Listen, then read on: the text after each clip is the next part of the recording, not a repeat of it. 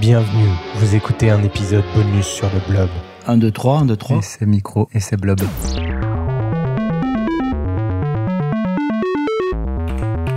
Savant sachant chercher. Épisode bonus. So I hope your podcast has passion. Paris Science est un festival de documentaires scientifiques au Jardin des Plantes. C'est fin octobre, c'est gratuit et la sélection est toujours très qualitative.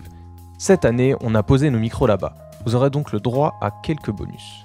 On commence avec le Blob, magnifiquement décrit dans un documentaire Arte, réalisé et coécrit par Jack Mitch et coécrit par Laurent Misrahi. Et c'est eux justement qu'on a eu la chance d'interviewer. Mais c'est quoi le Blob? Bande annonce. Ni animal, ni plante, ni champignon. Le blob est un organisme unicellulaire présent sur Terre depuis près d'un milliard d'années. Il n'a pas d'yeux, pas de bouche, pas d'estomac ou de pattes. Et pourtant, il voit, il sent, il digère et se déplace. Il n'a ni système nerveux ni cerveau, et pourtant, il est capable de résoudre des problèmes complexes et d'élaborer des stratégies. Ils nous font découvrir un nouveau champ scientifique dans lequel le mot intelligence ne rime pas forcément avec cerveau.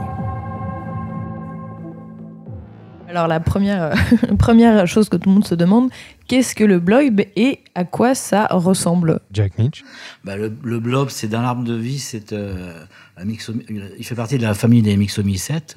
C'est un unicellulaire, c'est-à-dire dans l'arbre de vie, il, fait, il est en dessous les champignons parce que c'est un unicellulaire, donc c'est qu'une cellule.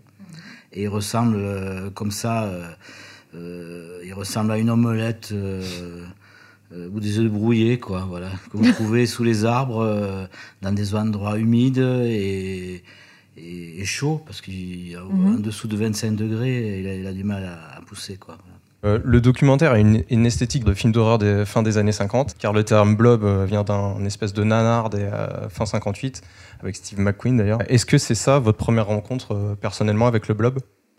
En fait, ma rencontre avec le blob, moi, c'est ma rencontre avec Audrey Dussutour, qui travaille sur le blob, qui est chercheuse au CNRS. Et euh, avec elle, à l'époque, elle travaillait sur l'intelligence des fourmis, sur le déplacement, la nutrition, tout ça. Et, euh, puis elle m'avait dit, euh, là, je vais arrêter les fourmis, je vais travailler sur, un myxomycète euh, que j'appelle le blob. Voilà. Donc, elle, revenait de, de postdoc en Australie. Elle avait, fait, elle, avait, elle avait rencontré le blob là-bas. Voilà. Et puis après, euh, quelques années plus tard, c'était en 2011, elle a sorti son livre qui, qui est maintenant un best-seller. Ouais, Qui a plutôt bien marché. Ouais, marché. Et quand elle a sorti son livre, je, je l'ai appelée, je lui ai dit, euh, euh, enfin j'ai regardé, j'ai lu le livre, et puis j'ai dit, ça serait bien, peut-être bien de faire un film. Après, ça a été l'écriture, le développement, c'est là que Laurent est rentré en, en ligne de compte et a commencé à travailler dessus, quoi. Voilà. Donc, euh, toi, peut-être, tu avais vu le, le livre d'abord Non, non, non, moi, ma rencontre avec le blog, c'est ma rencontre avec Jacques, en fait, à la base. On avait déjà bossé ensemble sur un projet euh, avant, et puis du coup, il m'a parlé de ça. Et donc, la première chose que j'ai fait, c'est évidemment de- d'acheter le livre et de le lire. Et puis après, j'ai rencontré Audrey, et, et voilà. Et donc, ça m'a permis de rencontrer vraiment cette bébête étrange euh, qu'est le blob. Et alors du coup, cette bébête étrange peut faire, j'ai vu jusqu'à 10 mètres euh, de diamètre, hein, de, de long. Euh, comment même, plus, même plus. Même plus On sait pas. On sait pas jusqu'où pour ça le peut film, aller. on voulait battre le record euh, et appeler le Guinness pour battre le record. euh, et on l'a pas fait parce qu'il faudrait. euh, pour battre un record avec un blob Guinness, il faudrait mobiliser une personne ou plusieurs pendant un mois pour nourrir le blob, quoi. Pour, pour le faire, il faudrait une pièce, un gymnase peut-être. Pour, pour- Mais bon, Ah ouais. c'était pas, c'était pas dans le budget du film. Quoi. Mais Voilà. vous en avez fait pousser euh, Ah, moi, j'ai fait pousser de- des blobs pendant Voilà. quatre mois Ouais. euh, à l'université, et puis après chez moi, tous les jours, sans arrêt, avec quatre, euh, quatre caméras quand même. hein. Mais comment alors un organisme unicellulaire justement peut arriver à faire ça? Disons qu'il est unicellulaire mais plurinucléaire. Donc, euh, donc le blob, a- il peut y avoir jusqu'à un nombre infini pratiquement de noyaux. Enfin, on connaît pas de limite. Donc c'est pour ça que c'est possible de s'amuser à essayer de créer la plus grande cellule, euh, à lui, à lui donner le record de la plus grande cellule existante, parce qu'on peut rassembler plein plein de blobs qui vont à la fin n'avoir plus qu'une seule membrane, donc former une seule cellule, même si elle a beaucoup beaucoup de noyaux, et du coup pouvoir euh, atteindre un peu la taille, euh, la taille qu'on veut. Et l'autre solution, sinon, effectivement, c'est de le nourrir euh, beaucoup, puisqu'il double de taille, euh, il double de taille euh, toutes, toutes les 24 heures, si on le nourrit bien. Et donc, il peut aussi atteindre des tailles assez grandes dans ces cas-là. Par contre, si on oublie de le nourrir, ce que, ce que raconte Audrey, si on oublie de le nourrir, il, il- il s'en va. Il va chercher de la nourriture, donc on peut le retrouver au plafond, on peut le retrouver euh, un peu partout dans la pièce. Euh, ouais, c'est un peu la surprise. Donc dans le documentaire, on voit que le blob est soumis au test du labyrinthe où il est censé donc trouver la sortie là où se trouve la nourriture. Et je me demandais, est-ce que c'est arrivé qu'il trouve pas parfois le chemin? Parce qu'on imagine que vous avez choisi les plus belles séquences de Timelines, mais est-ce que parfois Ah, mais ça- il faut, il faut pas le dire. non, ça, mar- ça marche. euh, un peu- ça marche une fois sur une fois sur trois ou deux fois sur trois. Mais ce que, ce que fait Audrey, dans, elle en parle dans le film, en fait, euh, elle multiplie les, les expériences et les pour euh, par exemple le test de l'habituation, elle l'a refait 4000 fois. Pour, Ouais. pour, pour- pour qu'une une, une expérience soit significative, il faut la multiplier, la multiplier, la multiplier, Mhm. jusqu'à ce que d'autres scientifiques puissent la refaire Ouais. ce qui est arrivé avec Audrey sur ses expériences. Et c'est là qu'on peut dire des choses euh, sérieuses, quoi. Sinon, on peut. Mais bon, c'est vrai que quand on fait sortir un, un blob d'un labyrinthe, euh, des fois, il part ailleurs, il part dans l'autre sens. euh. Ah, donc il y a eu des timelapses un peu ratés, quoi. Il y en a ple- plein, mais faut, faut pas. Euh. Il faut voir ce qu'il y en a dans le film, c'est tout. Pour préciser, euh, le blob, il, en fait, il trouve pas la sortie du labyrinthe. En fait, il, il optimise le meilleur chemin entre Voilà. deux issues, ce qui est un peu différent. Lui, c'est vraiment sa spécialité au blob, c'est l'optimisation des, des réseaux et des chemins. D'ailleurs, ça, ça enchaîne bien sur le fait qu'on voit, que vous montrez bien dans le documentaire les, les capacités d'apprentissage, d'adaptation euh, de, de cet organisme. Et du coup, euh, de, euh, la, de la forme d'intelligence euh, sans système nerveux, ça bouscule vraiment la notion d'intelligence. Comment est-ce qu'on peut expliquer ça? Ben, ça remet en question toute la neurobiologie et, et la conception euh, créée par Homo sapiens, quoi. Je veux dire, c'est, c'est, le- le- je veux dire, l'intelligence est peut-être ailleurs, mais on le sait pas encore. Mais on est dans la recherche fondamentale. On est- là, le blob ou même les plantes, sur les plantes, on sait que, on sait aujourd'hui que l'intelligence est ailleurs, même si c'est contesté. C'est contesté. Je veux dire, c'est publié, c'est avéré. Il y a des gens qui disent c'est pas vrai encore aujourd'hui, quoi. ce qui, est, euh, ce qui est contesté, c'est que les, les plantes euh, ont une intelligence, c'est ça? Oui, euh, moi j'ai fait un film sur l'intelligence des plantes, un autre film. Mhm. Les plantes ont de la mémoire, les plantes choisissent leur chemin, les plantes euh, s'habituent aussi. euh, Ouais. euh, les plantes, les racines ont une partie qui serait l'égale de, de neurones, mais c'est pas des neurones, quoi. voilà. Et le blob, le blob, il, il agresse tout le monde. C'est un peu la révolution parce que c'est qu'une cellule. Et puis il y a des facultés. quand vous coupez en deux, ça, vous coupez un blob en deux, ça fait deux blobs. Vous mettez deux blobs un à côté de l'autre, ils font plus qu'un blob. Je veux dire, c'est des trucs magiques. C'est un peu magique, quoi. on part d'une bizarrerie de la nature, on a l'impression de quelque chose de presque drôle, euh, vraiment étrange, extravagant, euh, voilà, qui a des, des, des, euh, même sexuellement, je veux dire, les relations entre blobs, c'est assez incroyable, etc.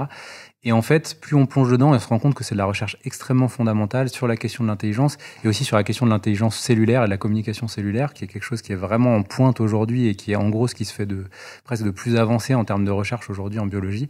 Et donc de quelque chose d'assez rigolo, on arrive à quelque chose d'extrêmement fondamental et de très important pour la science aujourd'hui. Oui, c'est vrai, c'est ce qui est bien fait dans le documentaire, c'est qu'au départ, on trouve ça voilà, juste euh, amusant, ce petit mucus jaune qui se balade. Et à la fin, c'est euh, mais euh, quel est le concept d'intelligence? Il n'y a pas de cerveau et pourtant il y a de la mémoire, il n'y a pas de système nerveux et pourtant il y a transmission de l'information. Et là, on est un peu. On se demande où on est. Quoi.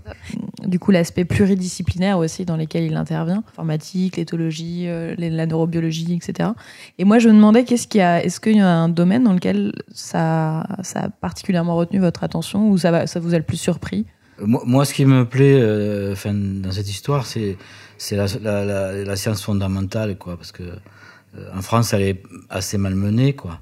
Et puis le, le, le blob, il ouvre des perspectives sur plein de choses, quoi, comme euh, je dis entre guillemets, dans le film on en parle, la recherche euh, euh, contre le cancer, euh, sur la dépollution de certains espaces. Je veux dire, on, mais on est, on n'est pas dans l'application pure. On est dans et, je veux dire que le blob, c'est, quand même ça la recherche fondamentale, quoi. C'est, essayer d'ouvrir des portes obscures. Et voilà, le, blob, il, est, clair, il, va, il, peut éclairer plein de domaines, en fait.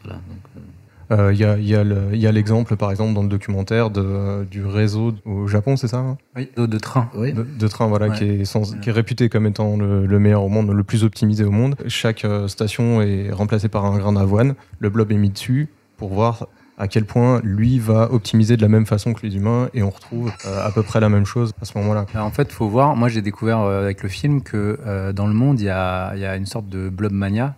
Euh, Il y a vraiment des réseaux de passionnés. euh, D'ailleurs, on s'est inscrit à certains euh, avec Jacques.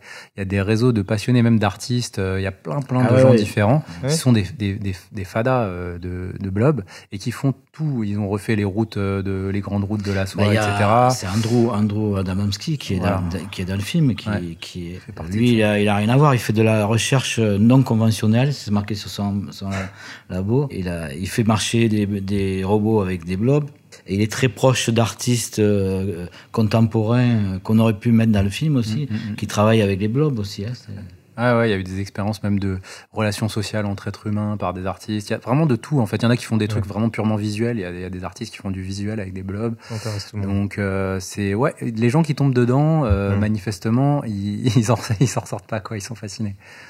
Euh, J'aimerais que vous nous racontiez, il y a une anecdote d'Audrey euh, Dussutour euh, dans le documentaire qui est assez rigolote, c'est euh, les caprices du blob américain qui veut pas manger la même chose que les autres blobs. Oui, bon, bon, tout est dit là. hein. En fait, euh, tout, est dit. Elle, a- elle leur- a donné du, enfin le, le- enfin le blob de labo, le, le vrai blob de labo, c'est l'australien. Donc, elle a- et la- la- l'américain, c'est un goinfre, mais il a refusé de manger de- du bio, quoi. Voilà. Donc, mais c'est un clin d'œil. Mais ouais, c'est ça. Mais en fait, Audrey, elle a ce truc, elle est super drôle en fait. Ben c'est oui, une chercheuse, oui, oui. mais quand on lit son livre, si vous l'avez lu, son, son, son livre sur le blob, en fait, c'est drôle. C'est pour ça que dans le film, il y a aussi de l'humour, quoi. C'est qu'en fait, euh, elle a une façon de raconter les choses qui est marrante, qui en soi, enfin, je veux dire, faut pas le prendre, ça dit rien sur les Américains ou sur les Japonais.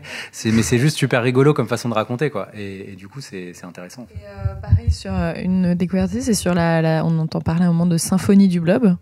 En fait, quand j'ai Ah, regardé c'est Andrew Adamansky qui fait de la musique. à Bristol. Il a fait un disque, on vous l'a pas dit, mais. Ah bon? On nous l'a pas dit. Non, il recherche, lui, il recherche les émotions du blob. Euh, il, il les enregistre et il, il a enregistré le signal électrique qu'il transforme, en musique avec son ordinateur. Et euh, les émo- le blob a différentes émotions. Enfin, dans, le, dans le film, il y a un petit exemple. Il mais on aurait pu un peu. Lui, on pourrait en faire un film. C'est, ouais, tout à fait. C'est presque comme un commentateur sportif. euh, il, est, il est là, il commente euh, les émotions du blob. Il fait, et là, et là, je pense qu'il a faim. Là, je, ah, là, je pense que là, il se Là, il repose. s'endort. Il Là, il s'endort. mais bon, il, il décalait un peu le film. euh, on sortait. Il peut paraître pas très sérieux, quoi. Donc, euh, mais lui, il est encore au-dessus de la recherche fondamentale parce qu'il il fait de la recherche non conventionnelle. Il fait des choses euh, complètement euh, à côté de, de, de ce qui se fait, quoi. Je veux dire, autant Audrey ou euh, Hans Gunther, euh, Doberheimer fait de la recherche pour essayer de voir comment le blob euh, avance. Ouais, les fonctions. Et ce qui était, moi, ce qui me- m'épate, euh, c'est que vous allez à l'université de Bristol, il a, il a un grand, grand labo avec des gens qui travaillent avec lui, quoi. C'est personne en, en France. C'est du sérieux, quoi. C'est pas possible, quoi.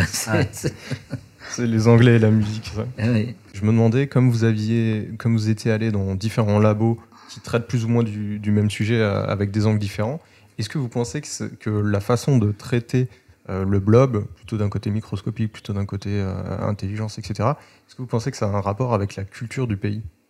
Euh, au niveau culturel, moi, je parlerai juste de, des Japonais qui ont une, une grande ouverture euh, par rapport à la nature, plus, plus que qu'ici, quoi. Mhm. Voilà. Après, nous, on est allé, euh, d'ailleurs, euh, Laurent, il a téléphoné à tous les, les scientifiques avant, tout ça. Ouais, tout à fait. Bah, moi, c'est vrai que ça dépend des cas. Alors, on va pas dire, par exemple, pour euh, le chercheur allemand, euh, Hans Wunter, euh, c'est difficile de dire que c'est la culture. C'est vrai qu'au Japon, ça, c'est incroyable. Il y a une culture des mycètes qui remonte à, à plus de 100 ans, ou je sais plus, plusieurs centaines d'années, euh, qu'on n'a pas du tout en France. Enfin, je veux dire, il y a vraiment une culture de ça. Donc ça, c'est vraiment leur, je pense, leur qualité d'observation et de naturaliste. Euh, et aux États-Unis, on peut dire qu'avec Michael Levin, il y a ce truc de un peu américain, d'aller toujours plus loin, un peu presque science-fiction, etc., qu'on n'a pas trop en France. Après, en dehors de ça, euh, ça dépend plus des spécialités de chaque chercheur. Euh, Ouais. voilà, Et on le disait avant de commencer l'interview, aujourd'hui le blob c'est un réel phénomène, on le retrouve aux zoos, enfin voilà, le, le- le livre est vraiment un best-seller, etc. Ma fille m'en demande euh, tous les soirs euh, d'avoir un blob à la maison, euh, ça, régulièrement. Non, pas encore, mais il faut que je le récupère là. J'ai- j'ai- J'en ai les blobs. Ouais, mais sinon je demanderai à Audrey. Je sais qu'elle est dans je euh, le, sclérote de blob, il vaut 30 euros quand même. Ouais, c'est ça, c'est vrai. Moi, j'en ai les blobs, euh, j'en avais récupéré euh, des sclérotes, c'est les blobs séchés sur des papiers. Mhm. Et il y a plus d'un an, hein, et je les ai- j'en ai réveillé un là. non, mais bon, je l'ai, je l'ai rendormi. Il faut pas que ça, déborde. Est-ce que euh, quand vous avez commencé à travailler sur ce documentaire, euh, vous imaginiez que ça allait devenir ce phénomène-là? Moi, je pense que toi, Jacques, tu le savais, je pense. Je pense qu'il avait pressenti parce qu'il y avait aussi cette histoire de Zo de Vincennes où nous, on le savait quand on a écrit. Ouais, on voulait même l'intégrer dans le film. On aurait pu l'intégrer, ça aurait été rigolo. Niveau timing, c'était un peu compliqué, mais on avait pensé à l'intégrer. Il y avait plusieurs choses, donc je pense que toi, tu avais le pressentiment quand même de, de ce blob buzz là. Euh, et puis on voyait bien qu'Audrey. On n'a pas tout mis quand même. Hein. On n'a pas, on n'a pas, Et on n'a pas tout mis. On ne parle pas des 720 sexes, par exemple, dans le film. Oui. Des- Et ben, je crois qu'on va finir là-dessus. On invite tout le monde à aller le voir parce que c'est une magnifique introduction et puis après, je pense que ça donnera à beaucoup de gens l'envie éventuellement de lire le bouquin, etc. Merci beaucoup d'avoir répondu à- à nos questions.